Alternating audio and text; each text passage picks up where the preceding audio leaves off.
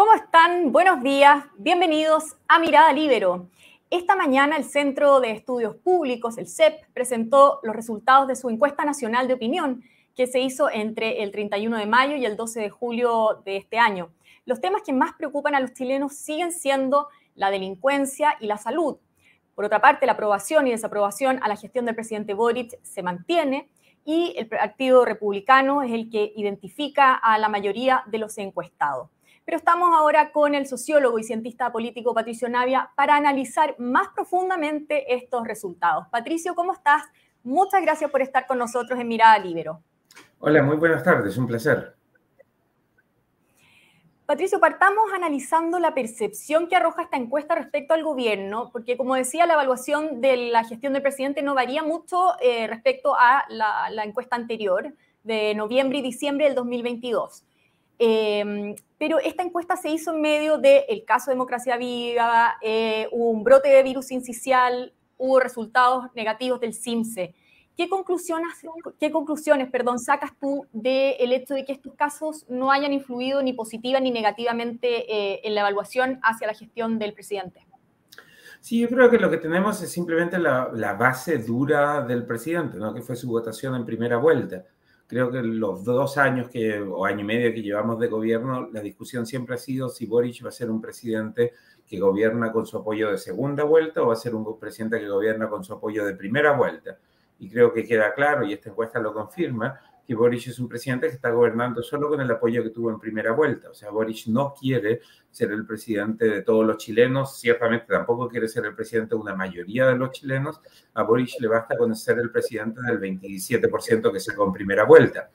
Lo complicado de esto es que eso no le alcanza para pasar la legislación en el Congreso y pone en problemas a, la otra parte de su coalición, el Partido Socialista y los otros partidos, que dicen, para, nosotros aspiramos a ser mayoría, necesitamos a toda la izquierda, pero necesitamos más que solo la izquierda. El Frente Amplio cree que se puede gobernar con una minoría de menos del 30%, pues si eso no funciona, pero creo que la encuesta de hoy solo confirma que Boric es el presidente de aquellos que votaron por él en primera vuelta. O sea, es un 27% que no lo va a abandonar. Porque en cuanto a la, valoración de las figuras políticas, los primeros seis lugares son para representantes de la centro derecha, Evelyn Matei, el alcalde Carter, eh, incluso Sebastián Piñera. Y recién en el séptimo lugar aparece una figura del gobierno que es Carolina Toá, con un 34% de, eh, de evaluación positiva, aventajando además a Camila Vallejo. ¿Qué refleja esto respecto a eh, justamente a la percepción que hay frente al del Frente Amplio?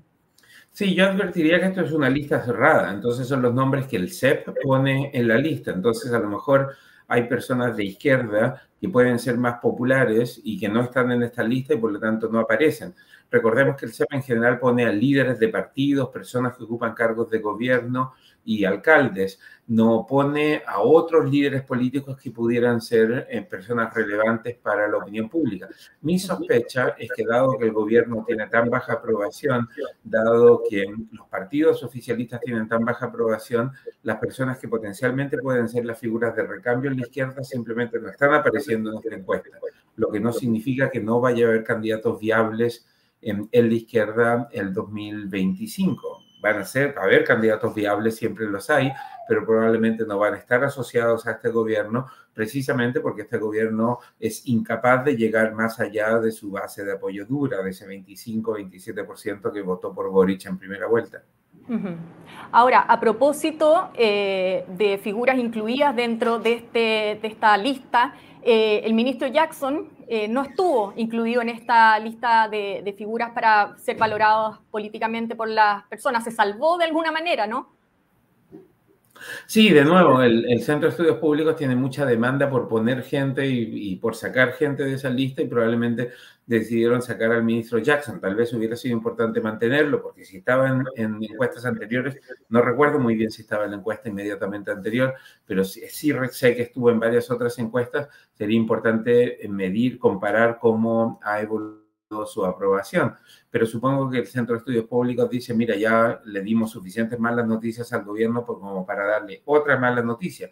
Recordemos que cuando em, ganó Boric en primera vuelta en diciembre del 2021, muchos decían, mira, viene Boric, Jackson, Isquia Siches y Camila Vallejo detrás de Boric, y da la impresión de que esa patrulla juvenil se disolvió demasiado rápido y no tiene mucha proyección a futuro. En buena medida, insisto, porque creo que el gran error histórico del gobierno ha sido gobernar para sus bases duras y no para una mayoría de los chilenos. Ahora, otro de los resultados eh, que arroja esta encuesta es que un 36% se identifica con el centro político, eh, mientras un 19% con la izquierda y un 19% con la derecha. ¿Cómo explicaría esto la polarización que se ha manifestado en las últimas elecciones, donde primero, bueno, eh, ganó la presidencial el, eh, Gabriel Boric, después estuvo la elección del Consejo Constitucional, en el fondo estos vaivenes? Sí, dos puntos ahí. Lo primero, un punto metodológico. La, pregunta es, en la escala de 1 a 10, ¿dónde se ubica usted? Y por alguna razón que yo no entiendo, el CEP dice que las personas que se ubican 6 están al centro, pero los que se ubican 4 están en la izquierda.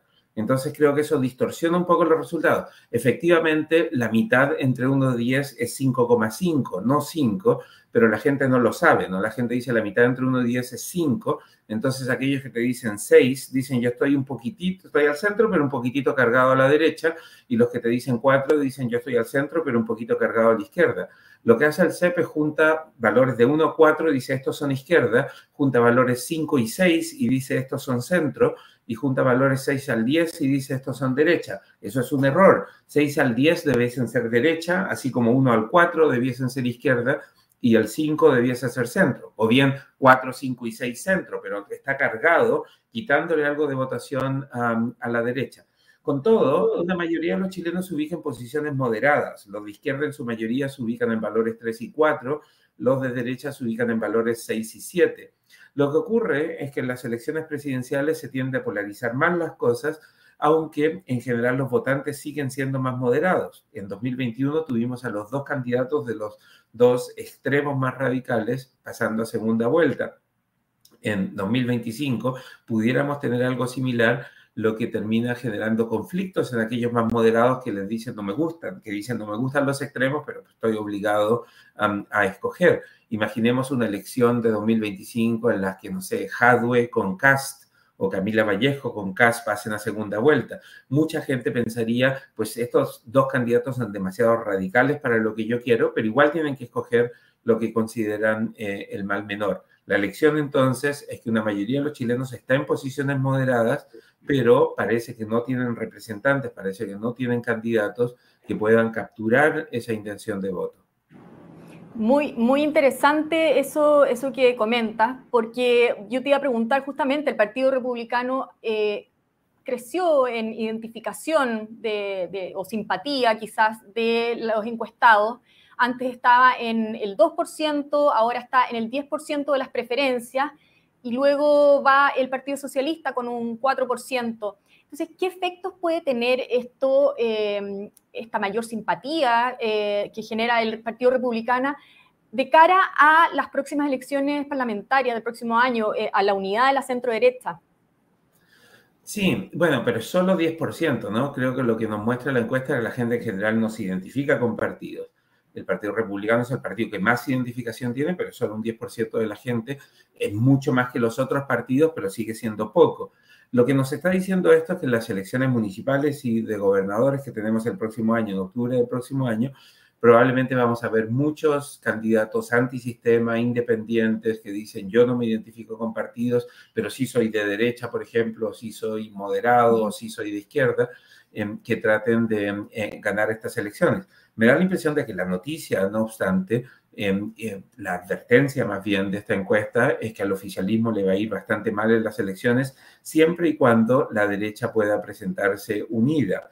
Em, la gente está con ganas de castigar al gobierno, pero si termina castigando, votando por algunos de centro y por otros de derecha y por otros de la derecha del Partido Republicano, ese castigo se va a diluir y el oficialismo pudiera no resultar o pudiera resultar no tan mal parado después de esta elección. Entonces creo que la señal es el oficialismo está a la baja, la gente castiga al gobierno, pero si la oposición sigue dividida, entonces ese castigo no se va a materializar en un cambio, en una alternancia en el poder en la mayoría de las regiones y comunas del país.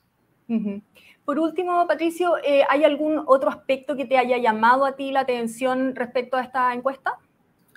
Sí, me llamó la atención que los chilenos no están tan, tan pesimistas, digo, sobre el futuro del país, siguen más o menos igual que hace un año, tal vez un poquitito más optimistas sobre el futuro del país. Creo que eso tiene que ver un poco con el resultado del plebiscito de 2022, tiene que ver también con la expectativa de que la nueva constitución Em, o va a seguir siendo la misma que tenemos ahora o va a ser parecida a la que tenemos ahora y tiene que ver con el hecho de que la gente ya no le teme mucho a las reformas que podría hacer el presidente Boric. Ahora, la mala noticia de la encuesta es que la gente tampoco tiene muchas expectativas de que las cosas vayan a mejorar, ¿no? Entonces está más o menos como, bueno, lo peor ya pasó, pero tampoco parece que ir luz al final del túnel, tampoco parece que las cosas vayan a mejorar muy pronto y eso creo se debe al hecho de que todos más o menos entienden que el gobierno no tiene ni fuerza, ni apoyo popular, ni en el Congreso para poder avanzar reformas que, sean, que son necesarias para el país.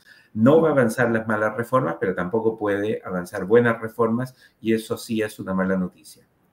Claro que sí. Bueno, muchas gracias Patricio Navia porque en realidad pudimos también profundizar harto en, en varias cosas que arrojó esta encuesta CEP hoy día. Muchas gracias y que estés muy bien. Gracias, saludos, chao.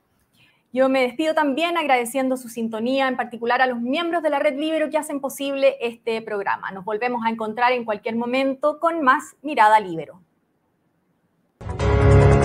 El Libero, la realidad como no la habías visto. Haz que estos contenidos lleguen más lejos haciéndote miembro de la Red Libero.